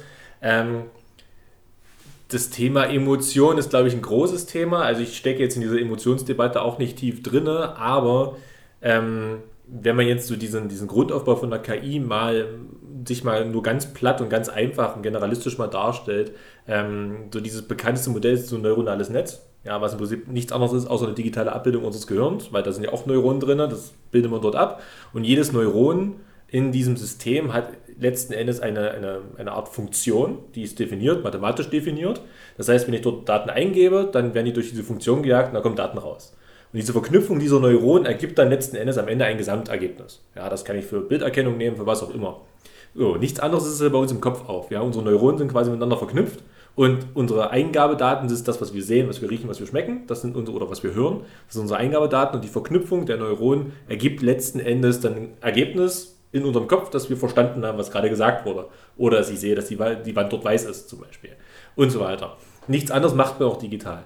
Das Problem ist, äh, Thema Emotion, das Endergebnis dient ja letzten Endes auch als eine Art Feedback. Das heißt, das, was die KI oder was das neuronale Netz in dem Moment gesehen hat oder als Ergebnis bekommen hat, wird quasi als Feedback zurückgespiegelt und gesagt, das war richtig, das war falsch, was auch immer. Und dadurch werden diese, diese Funktionen in den Neuronen angepasst. Das ist vergleichbar mit einem Lernprozess bei einem Kind. Ja, also wenn es ein Haus gesehen hat, dann hat es ein Haus gesehen. Dann wurden die Neuronen dafür trainiert, dass das ein Haus ist. Dann kann es also rausgehen, das kennt jeder und du kennst das wahrscheinlich von deinen drei Kindern. Ähm, das im Prinzip hast du ein Haus gezeigt, das sah aber nicht so aus wie das Haus da draußen und trotzdem konnte der Kind erkennen, dass es ein Haus ist. So, weil die Form und dieser Lernprozess ja letzten Endes eingestiegen ist. Und jetzt die Emotionen reinzubringen, würde ja bedeuten, dass man über Erfahrung redet. Ich meine, es gibt Roboter, das können wir jetzt Beispiel Ferner Osten vorhin von Japan reden, die haben auf Flughäfen und Bahnhöfen, glaube ich, Roboter rumsteuern, die letzten Endes in allen Sprachen dieser Welt mit jedem, der mit ihnen reden möchte, reden können, ihnen erklären können, wo der nächste Zug fährt und so weiter und auch gewissermaßen empathisch sind, immer freundlich und auch erkennen können, ob die Person in Hektik ist oder was auch immer. Das geht alles, aber das sind ja alles vordefinierte Emotionen. Was passiert denn, wenn wir auf einmal über, über Affekte reden? Ja, also so Affekthandlungen, Affektemotionen. Das sind ja alles Dinge, die auch wir nur über Erfahrung gemacht haben. Manchmal haben wir auch gegen, gegenüber, der irgendwie emotional reagiert, wo wir gar nicht wissen, was das für eine Emotion ist und auch nicht wissen, wie wir reagieren sollen. Und das versuchen wollen wir jetzt auf einmal auf, einen, auf eine KI, auf ein digitales System ummünzen. Und bei uns als Menschen, das würde ich jetzt als äh, nicht Sozialwissenschaftler, nicht Neurowissenschaftler, würde ich das jetzt mal formulieren, ähm, ich glaube, es ist für eine KI äußerst schwierig oder das ist für uns schwierig, einer KI Emotion oder, oder ähnliches beizubringen oder Intuition beizubringen. Deswegen, das ist ein Riesenpunkt, den wir, den wir bringen müssen. Aber ich glaube, wer nicht drum rumkommt, den irgendwann mal äh, aufgreifen zu müssen, ähm, weil erst dann wird die KI in vielen, vielen Bereichen noch viel interessanter, wenn sie uns dann auf einmal doch ersetzen könnte und nicht nur ergänzen könnte. Wenn sie auf einmal eine Emotion nachspielen kann. Ich glaube, dann reden wir auch einmal über Dystopie, weil dann wird es auch ein bisschen gruselig, glaube ich, wenn dann auf einmal die KI auch wir sein könnten nur im digitalen Raum. Wir bewegen uns ja eigentlich nur noch im digitalen Raum. Und wenn dann auf einmal nicht mehr unterscheidbar ist, ob jemand eine, eine KI, ob das eine KI ist, mit der ich rede, oder ob ich das bin. Ja, gibt es, glaube ich, auch ein Experiment dazu, wo ich jetzt nicht ganz genau weiß, wie das heißt, wo da dieser Test gemacht wird, um zu entscheiden, ob die KI menschlich ist oder wirkliche KI ist oder nicht. Wovon mein Gesprächspartner Mario Hoffmann da gerade sprach, ist der sogenannte Turing-Test. Dies ist ein von Alan Turing erdachter und nach seinem Tod noch konkreter ausformulierter Test, der herausfinden soll, ob die Intelligenz eines bestimmten Systems der eines Menschen entspricht. Im KI-Kontext werden der Turing-Test und dessen Abwandlungen regelmäßig zur Überprüfung und Einschätzung von entwickelten Systemen herangezogen. Auch dazu könnt ihr eine weitere Verlinkung zu noch mehr Informationen, zum Beispiel dem Ablauf des Tests, auf coachfm.de finden. Und damit endet bereits, zumindest hier auf der 91.0 Alex Berlin, unser einstündiges Freitagsprogramm zum Thema KI. Wenn ihr aber nun in die Alex Berlin Mediathek wechselt bzw. auf unserer CouchFM Website vorbeischaut, könnt ihr euch noch eine knappe halbe Stunde Bonusmaterial anhören, gespickt mit ein paar spekulativen Zukunftsvisionen als auch ganz realen Aussichten im Arbeitsfeld digitale Transformation. Ich persönlich möchte mich auf diesem Wege hier aus dem Off noch einmal recht herzlich bei meinen beiden Gästen aus Leipzig bedanken, ebenso wie bei euch, den heutigen ZuhörerInnen, und überlasse zum Abschluss die vorerst letzten Worte und einen emotionsgeladenen Schmunzler ohne jegliche KI-Eingriffe meinen beiden Gästen aus dem heutigen CouchFM Gästezimmer, Mario Hoffmann und Lars Wagemann. Vielen Dank fürs Dasein. Es hat mir unglaublich viel Freude bereitet. Hat wirklich Spaß gemacht. Vielleicht machen wir das nochmal. Ich schließe mich meinem Vorredner an. Couch FM. Ein Projekt der Humboldt-Universität zu Berlin in Zusammenarbeit mit dem Medieninnovationszentrum Babelsberg. Willkommen zurück zur Bonussektion unseres CouchFM Gästezimmers im Rahmen unserer Themenwoche Künstliche Intelligenz, einem Gemeinschaftsprojekt mit dem MIZ Babelsberg. Am Ende unserer ersten Gesprächsstunde landeten wir nun bei spekulativen Zukunftsszenarien. Eines, das immer, ob nun im fiktionalen oder zu Teilen auch im realen Raum stehen wird, beziehungsweise den Diskurs und die Betrachtung von künstlicher Intelligenz befeuert, ist die vorerst rein hypothetische Möglichkeit einer KI, die ebenso wie ihr menschliches Vorbild bzw. Abbild ein eigenes Bewusstsein hat bzw. entwickelt. Hören wir mal, was Mario Hoffmann und Lars Wagemann dazu zu sagen hatten. Ich glaube, ähm, über, ich glaube der, der Begriff ist, glaube wäre Instinkt jetzt, glaube ich, wenn man den mal jetzt greifen müsste, was jetzt die Intuition letzten Endes ist, dass man halt sagt, so ein gewisser Instinkt, dass man dann doch in bestimmten Situationen einfach etwas tut, wo man am Ende sagt, oh, hat er doch funktioniert ähm, weil das irgendwie auch in der Biologie vielleicht bei uns dann ein bisschen verankert ist. Und das ist ja, glaube ich, dann, ich glaube, das ist schon äußerst schwer, das in eine KI reinzubringen, weil dann müsste man ihr ja diese Erfahrung oder diesen biologischen Prozess, den einfach ein Mensch einfach über wie viele tausende Jahre gemacht hat, 10.000 Jahre, ähm, die, das ist ja ein biologischer Prozess und wir hatten ja vorhin schon über Prozesse gesprochen. Das ist ein Prozess, den die KI auf einmal nicht mehr macht oder nicht machen kann, weil sie ja auch einmal da ist und sie ist schneller als wir, aber sie hat ja die ganzen Erfahrungen nicht, die wir über 10.000 Jahre gesammelt haben und die müssen wir ihr jetzt irgendwie beibringen oder sollten wir, um vielleicht uns dem Ganzen zu nähern. Ja, es unterstützt aber letzten Endes, glaube ich, nur das, was wir vorhin gesagt haben, dass wir, weil wir es eben jetzt noch nicht können, das heißt nicht, dass wir es in zehn Jahren auch noch nicht können, aber Stand jetzt uns vielleicht auf diese ergänzenden Dinge vielleicht konzentrieren sollten. Also wo uns die KI, ohne dass wir ihr Emotionen, ohne dass wir ihr Intuition beibringen können oder müssen, dass wir sagen, okay, wo kann sie uns denn da helfen? Ja, und da und über den Weg gehen und vielleicht haben wir ja irgendwann mal den Punkt. Also ich finde es auch alles ziemlich technokratisch formuliert. Das muss ich zugeben. Nehmen wir jetzt so affektives Handeln oder, oder, oder Instinkte und so weiter. Das ist ja irgendwie auch die, menschliche, äh, die menschliche Psyche. Ich glaube, die die ist ja noch nicht mal ansatzweise bis zum Ende erforscht. Was haben wir alles für Theorien? Was haben wir alles für Krankheiten? Mit welchen Dingen beschäftigen wir uns oder mit welchen Dingen beschäftigen wir uns dazu eben nicht? Wie, wie, ja, wie erforscht ist das? Wie behandelbar ist das? Ja? Und ich glaube, dann rutscht es tatsächlich in so eine nicht mehr, ja, nicht mehr, nicht, nicht mehr greifbare Sache auch. Und ich finde, da sind wir vielleicht auch, vielleicht ist es auch gut so, noch Jahre von weg. Wenngleich zum Beispiel das Beispiel mit den japanischen Robotern, und je länger ich drüber nachdenke, desto, ich, ich weiß ja genau, was du meinst. Ich glaube, das ist einfach. Ich glaube, das ist tatsächlich schreibbar, abbildbar, verständlich. Das, das, das kriegt die breite Masse hin. Das ähm, können wir nutzen. Ja, da sind wir auch wieder schnell bei diesem einfacher, ja, verständlicher und so weiter. Äh, wenngleich das mit den Neuronen und so weiter ich alles verstanden habe, das aber auch, glaube ich, nicht wieder für alle konzipiert ist, für, für alle, bleiben wir mal einfach, auch nicht für alle verständlich wieder ist. Ähm, und ich glaube, deswegen auch dieses dieser technokratische Begriff, das ist dann so, wenn irgendein Informatiker tatsächlich vor einer Maschine sitzt und einen Roboter programmiert und ich jetzt urteile, das ist ein Technik-Nerd, der nur rational, nur pragmatisch, ohne sämtliche Emotionen handelt, ohne dann dem Informatiker zu nahe treten zu wollen. Um Gottes Willen, das will ich damit nicht tun. Da fehlt dann der geisteswissenschaftliche Input. Da fehlt dann für mich, da sitzt ein Mann und eben keine Frau davor. Dann sitzt ein junger Mensch und eben kein alter Mensch davor. Ich glaube, oder, oder ich kann mir für den Moment nicht vorstellen, wann es soweit sein sollte, dass das passieren kann. Gebe ich zu. Ja. Ich würde, mir da auch, ich würde mich auch sehr schwer tun mit dieser, mit dieser Vorhersage. Weil, also, da sind wir uns ja offensichtlich in allen Punkten einig und ich glaube, das ist noch sehr, sehr weit hin. Ich glaube auch, dass es gut ist, dass es noch weit hin ist, weil ich glaube, das würde uns massiv überfordern, wenn wir mal überspitzt formuliert, äh, im Jahr 2021 auf einmal genauso eine KI hätten, die uns dann ja auch in allen Dingen überlegen ist, weil sie halt eben schneller ist, ja, wenn man jetzt mal auf der Ebene bleibt und sie auf einmal alle Dinge, die wir im Prinzip als Mensch, was uns ja ausmacht, wir hatten das ja vorher, die Charakteristika eines Menschen, jetzt man gerade über Krankheiten oder die, die halt einen Menschen irgendwie definieren auch ähm, gehabt oder auch die, die, die Facettenreichheit, die wir ja haben als Menschen. Wir sehen ja alle auch irgendwie unterschiedlich aus und haben eigene Charakterzüge, Thema Erziehung und so weiter. Das sind ja alles Dinge, wenn die, die eine KI, wenn wir sie als diese eine mal bezeichnen, das alles vereinen würde und sie wäre auch noch schneller als wir, ich glaube, das wäre auch ganz schön beängstigend, weil was würde sie denn aufhalten, dass wir auf einmal noch da sind?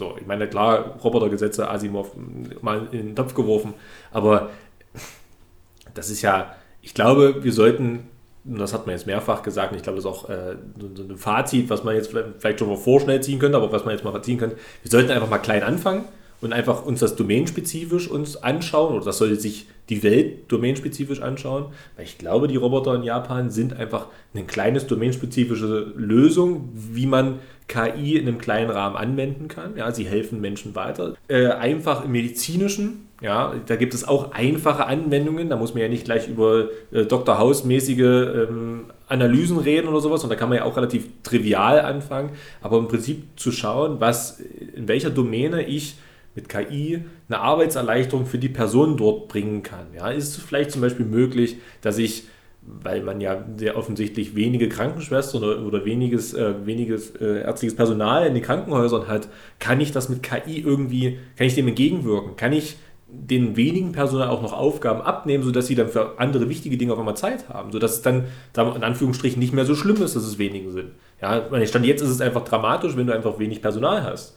Ja, dann können wir über Pflegekräfte und so weiter, können wir eine riesige Debatte aufmachen. Will ich gar nicht. Aber das ist ja, das ist ja der Punkt. Und da sollte man, glaube ich, gucken, ob man da irgendwie gezielt an den Punkten äh, domainspezifisch etwas, etwas erreichen kann mit KI. Und ich glaube, da wird man sehr schnell sehr viel finden, was uns irgendwie allgemein weiterbringt als Menschheit. Daraufhin fragte ich beide nach ihrer persönlichen Einschätzung, wie es denn weitergehen sollte mit KI, beziehungsweise welche Gestalt ihr persönliches Bild auf künstliche Intelligenz in naher Zukunft so annehmen könnte. Ich sehe es überwiegend positiv, ich sehe es überwiegend optimistisch. Mein Berufsbild hat ja auch, auch damit zu tun. Ich weiß ja genau, das, was wir heute Abend schon sehr oft besprochen haben, wie das einfacher machen kann. Und ähm, es ersetzt mitnichten Arbeitsplätze zum Beispiel. Ja, das ist ja auch immer so eine, so, eine, so eine große Angst, die auch relativ greifbar ist bei Menschen. Angst um den Arbeitsplatz. Dadurch Angst um Wohlstand, Angst monetär benachteiligt zu werden, etc. pp. Ähm, Thema Pflege kann, also Thema Medizin im Großen, da kannst du uns unheimlich weiterhelfen. Ja. Ähm, ich finde, über was wir gar nicht gesprochen haben, im, im, im Kunst- und Kulturbetrieb kann das unheimlich wertvoll sein, auch wieder nicht den Mensch zu ersetzen, ja, im, im Film und Fernsehen auch einfach mal anzuschauen, was könnte denn sein in vielen Jahren. Ja, dafür ist ja Film da. Äh, Film ist aber auch gleichzeitig dafür da, oder der Kulturbetrieb den Stand X abzubilden. Ja, das finde ich unheimlich wichtig. Dennoch bin ich auch davon überzeugt, dass, dass kleine Gefahren lauern, dass Dinge geregelt werden, also reguliert werden müssen. Ja. Ähm, da hat man aber auch in unserer Diskussion schon, oder in unserem, ist ja keine Diskussion, in unserem Gespräch schon festgestellt, dass das vielleicht ab und zu ein bisschen hinterherhinkt. Das kann ja zum einen gut sein, zum anderen vielleicht auch nicht schlecht. Und man muss es alles nicht nur rein naturwissenschaftlich begleiten oder aus der Informatik-Sicht. Ja. Man muss es sozialkritisch betrachten, man muss es gesamtgesellschaftlich betrachten. Ähm, und man muss es halt, wie ich auch schon öfters erwähnte, jung, alt betrachten. Ja, also in, in, in Gänze. Und dann ist das sicherlich aus meiner Sicht eine überwiegend sinnvolle Sache äh, und demzufolge halt eine positiv optimistische Zukunftsdarstellung. Ich glaube, da können wir in allen Punkten äh, d'accord gehen. Also ich zumindest von meinem Teil. Also ich sehe das in allen Punkten genauso. Ähm, auch als Informatiker sage ich dann, das, also ich kenne mich ja selber und ich weiß, dass ich sicherlich äh, geisteswissenschaftlich oder sozialwissenschaftlich nicht so beschlagen bin wie die jeweiligen Menschen aus diesem Fachbereich. Insofern wäre es natürlich zu begrüßen, dass die dann natürlich dabei sind, um dann diese große Diskussion gesamtgesellschaftlich zu führen, denn neben dem technischen Dasein ist es ja dann ein Teil von uns und unserem Leben. Insofern muss es ja auch da irgendwie reinpassen. Insofern muss man, also darf man einfach diesen, diesen Aspekt nicht auslassen. Der muss dann einfach mit rein und betrachtet werden von Menschen, die einfach Ahnung haben davon. Ja, ähm, ich sehe es in allen Punkten positiv. Das ist auch vielleicht auch ein bisschen Berufsbild geprägt, weil ich ja nur ein Techniker bin und das nimmt mir ja sonst meine Arbeit irgendwie ein Stück weit.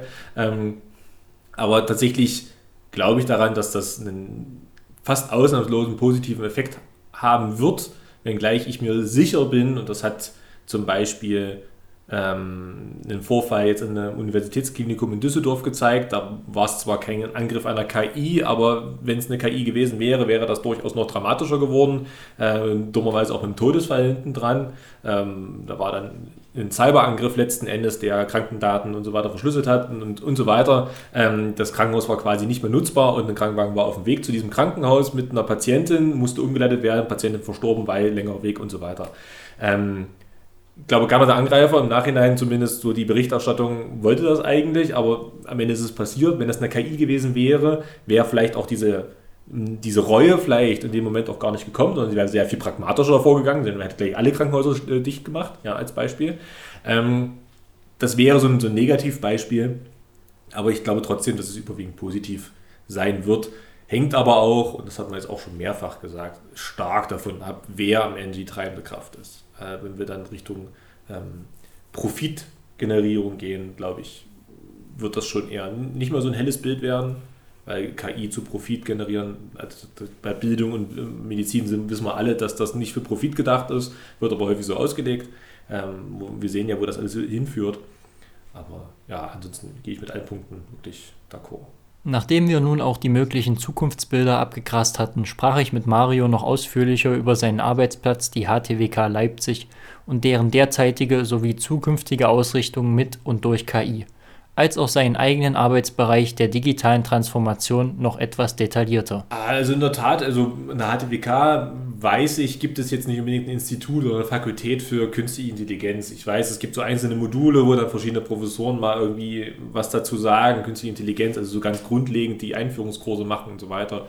Ähm, da gibt es sowas wie ähm, AR und VR mit Brillen und Bilderkennung und sowas. Also da gibt es schon so ein, so ein so einen kleinen Abklatsch gibt es schon, ich glaube aber, ich weiß es aber auch nicht, zumindest ist es mir noch nicht in der internen Kommunikation über den Weg gelaufen, dass es jetzt irgendwie den die Professur gibt, den Lehrstuhl gibt, der jetzt KI als das Thema benennt für die Hochschule und sagt, in die Richtung müssen wir. Ich meine, in der gesamten Hochschullandschaft, länderübergreifend ist es ja so, dass KI immer eine Rolle spielt. Das ist ähnlich wie Cybersecurity, es spielt immer eine Rolle, macht jeder. 5G ist jetzt auch so ein Thema, wird irgendwie mal in zwei Jahren 6G heißen, danach 7G und so weiter. Ähm, also die Themen sind immer verankert, aber es gibt jetzt, glaube ich, nicht, zumindest aus der Wahrnehmung, die ich habe in, dem Hochsch in der Hochschullandschaft, ähm, die Zukunftsvision. Ich glaube, das haben wir heute ja nun gemerkt in der Diskussion, dass es sehr viel gibt, was man machen könnte, sehr viel gibt, was gemacht wird, aber offensichtlich keiner wirklich einen Plan hat. Ja, das ist ja quasi die Quintessenz. Keiner hat wirklich einen Plan. Wir haben jetzt über sieben Leitlinien gesprochen, davor 84 Ideen, wie eine Leitlinie aussehen könnte. Dann haben wir gesagt, da würde es was bringen, da würde es nichts bringen, aber so richtig haben wir ja noch keine zum Beispiel EU-weite Aussage mit, das ist jetzt das, äh, der Status quo, das ist das Ziel, da wollen wir hin. Ähm, deswegen, ich kann das jetzt zumindest in dem Rahmen der HTWK gar nicht sagen. Ähm, in meinem Arbeitsbereich ist es jetzt auch schwierig, alle, also wir haben Professuren für, die sich mit Kodierungstheorie oder Bilderkennung, Bildverarbeitung natürlich auseinandersetzen, die gehen natürlich in die, in die Richtung von KI, aber auch nur für diese Bilderkennung. Da geht es nicht darum, dieses chinesische Beispiel mit, ich möchte Gesichter erkennen, zuordnen und dann sozialen Score vergeben oder sowas, ähm, sondern diese ganz in Anführungsstrichen einfachen Dinge. Ich möchte einfach nur erkennen, ist das ein Haus oder ist das kein Haus auf dem Bild. Ähm, und ansonsten, dann gibt es noch diese, diese, die Spracherkennung letzten Endes, ähm, ich, mir fällt gerade der, der, Fachbegriff dazu nicht ein, dass ich auch nicht drin stecke, dass im Prinzip eine KI anhand der Sprache erkennt, was dort gesagt wurde, also semantische Erkennung. Ja, ich rede in mein Telefon rein, oder das sind ja diese Anrufbots, wenn wir sie mal jetzt so nehmen. Äh, ich rede quasi mit einem Bot und der versteht, was ich auch sage, Dialekt, äh, Emotion und so weiter. Ähm, das ist dann auch so eine Professur, die das anreißt gewissermaßen und, und irgendwie auch behandelt. Aber ansonsten sind das alles nur so einzelne Domänenfelder. Also es gibt jetzt nicht dieses Ziel. Auch weder HTWK-Arbeit noch bei uns jetzt irgendwie in der, im Institut oder der Fakultät. Ich komme halt aus der Kommunikationstechnik, also aus den Computernetzwerken und der IT-Sicherheit. Also IT-Sicherheit ist mehr oder weniger dort reingewachsen, weil ich mich ja mit Computernetzwerken irgendwie auseinandersetze und jetzt muss man halt immer darüber reden, wie ich die da noch absichere und über lang oder kurz kommt man auch über KI und man beobachtet das Ganze natürlich vor allen Dingen für diese Domäne wieder. Wie entwickelt sich KI dort? Da gibt es halt auch spannende, spannende Felder.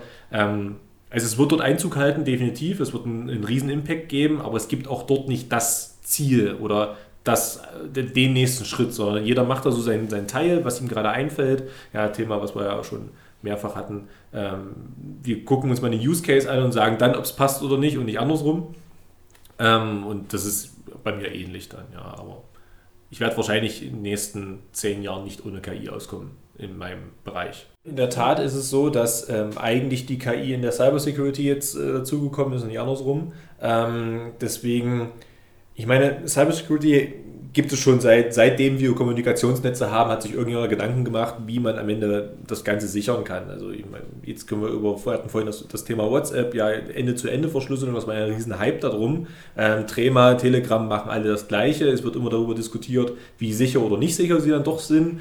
Ähm, das kann man noch viel weiter aufspannen, das Thema. Ich glaube letzten Endes, ähm, wenn man sich das versucht vorzustellen, wir haben Kommunikationsnetze, die immer schneller werden. Ja, das wird Lars bestätigen können aus dem Mobilfunkbereich. Äh, da kommt wahrscheinlich jeder zwei, oder kam jeder zweite Kunde rein, hat gefragt, wie es noch schneller geht. Und wann wir denn endlich dieses 5G haben oder wann wir endlich 8G haben, ich will es noch schneller und es muss noch und so weiter. Also immer nur höher, schneller, weiter. Das ist ja so diese, dieser Punkt.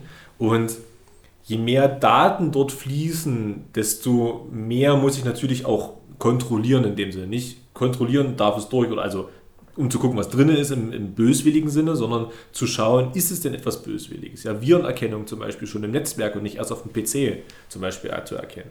Aber je mehr Daten das sind, können wir jetzt Weitverkehrsnetze nehmen, wie das heißt, da reden wir über 400 Gigabit pro Sekunde zum Beispiel. Das heißt, 400 Gigabit in der Sekunde muss ich A kontrollieren und auch noch weiterleiten können. Das heißt, ich habe dann eine halbe Sekunde zum Kontrollieren und eine halbe Sekunde zum Weiterleiten, also für den Weiterleitungsprozess letzten Endes. Das ist schon gar nicht mal so viel, muss man mal so sagen.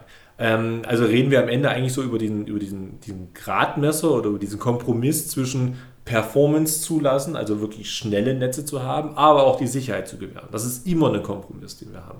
Also das ist halt so eine, so eine, eine spannende Fragestellung, die sich dort in Zukunft auf jeden Fall ähm, noch viel größer aufblasen lassen wird und auch wirklich noch viel brandweitiger ähm, äh, breitbandiger, so rum ist der, Begriff, ähm, betrachten lassen wird.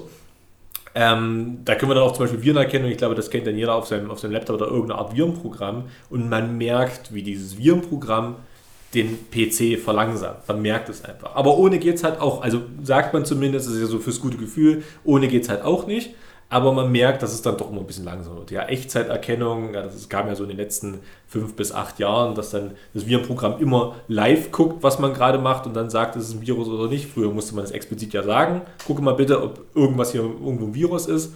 Ähm, man merkt, dass es langsamer wird, aber ohne will man es halt auch nicht machen. Ähm, das wird eine wirklich eine Herausforderung. Also die Geschwindigkeiten, die wir alle durch das Dasein, die Gesellschaft durch das Dasein einfach fordert.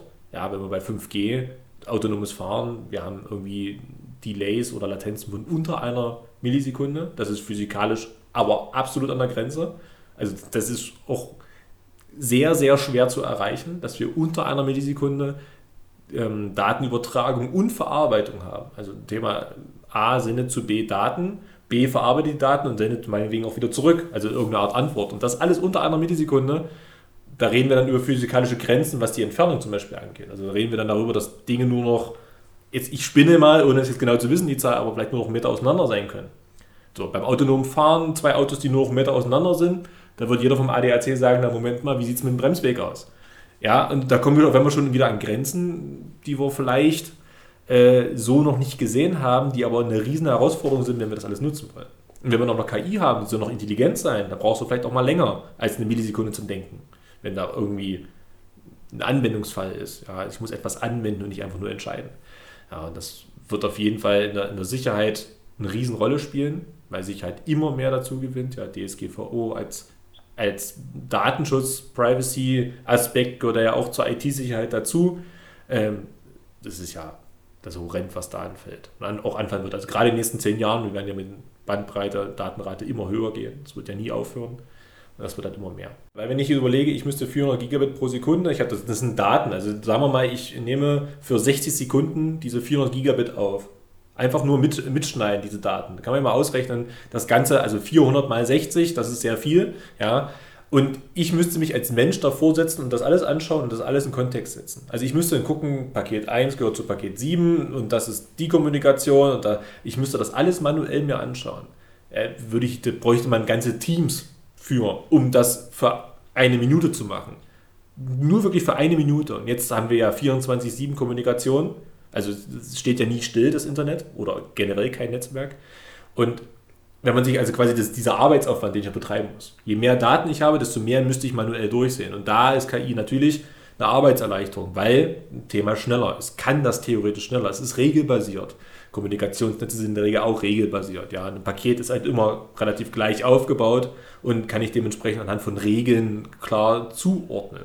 Da ist wenig Interpretation. In der Regel ist da wenig Interpretation. Da gibt es auch Ausnahmen. Ähm, und deshalb bringt es dann unfassbaren Mehrwert um die Datenauswertung zu machen. Ja, da hatten wir, wir hatten das, glaube ich, vorhin auch mal angerissen, Thema diese Datensammelwut, ja, die ja nicht abstreitbar ist.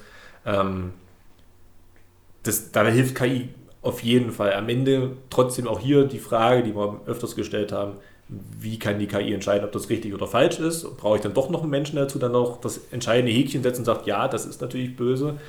Da muss man halt sehen, wie sich das entwickelt und wo das hinführt. Aber aufgrund der Datenmengen wird man nicht um KI hinkommen. Egal welche Ausprägung, ob das jetzt ein neuronales Netz oder irgendwas anderes ist, das wird sich dann zeigen, was irgendwie die beste, beste Performance letzten Endes bringt. Aber das wird irgendwie dann der Gradmesser sein. Ja. Zum Abschluss nannte ich meinen beiden Gästen noch ein Beispiel einer künstlich intelligenten Muse, die ihrem Anwender, einem Maler, zu neuer, so beim Künstler nicht mehr bzw. in der Form nie dagewesener Kreativität verhalf.